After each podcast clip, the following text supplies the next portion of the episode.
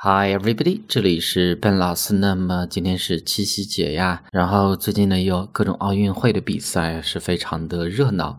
那么今天这样的一个既高兴又忧伤的节日里呢，来和大家分享四句比较实用的话。那么学会之后呢，以备将来的不时之需。我们先看第一句：Life without you would be like a pizza without cheese。没有你的日子就像吃披萨没有奶酪一样。Life without you would be like a pizza without cheese。这是第一句啊。外国人可以看到呢，是非常喜欢吃披萨啊。那么我们再看第二句，You're the first person I think of when I wake up。你是我醒来的时候第一个想起。And the last one I think of when I go to sleep。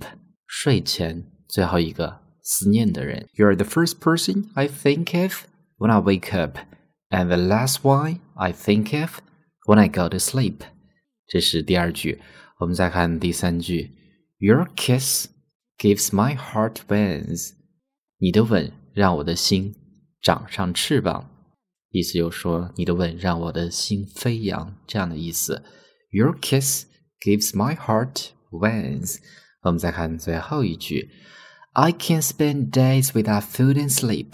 没有食物，没有睡眠，我依然可以度日。But I cannot spend a minute without your love。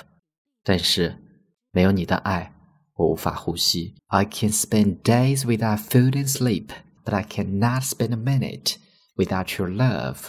所以呢，是我们今天学习的这四句七夕表白的情话。那么我再重新去读一下，方便大家去做一个发音的确认。 Life without you would be like a pizza without cheese.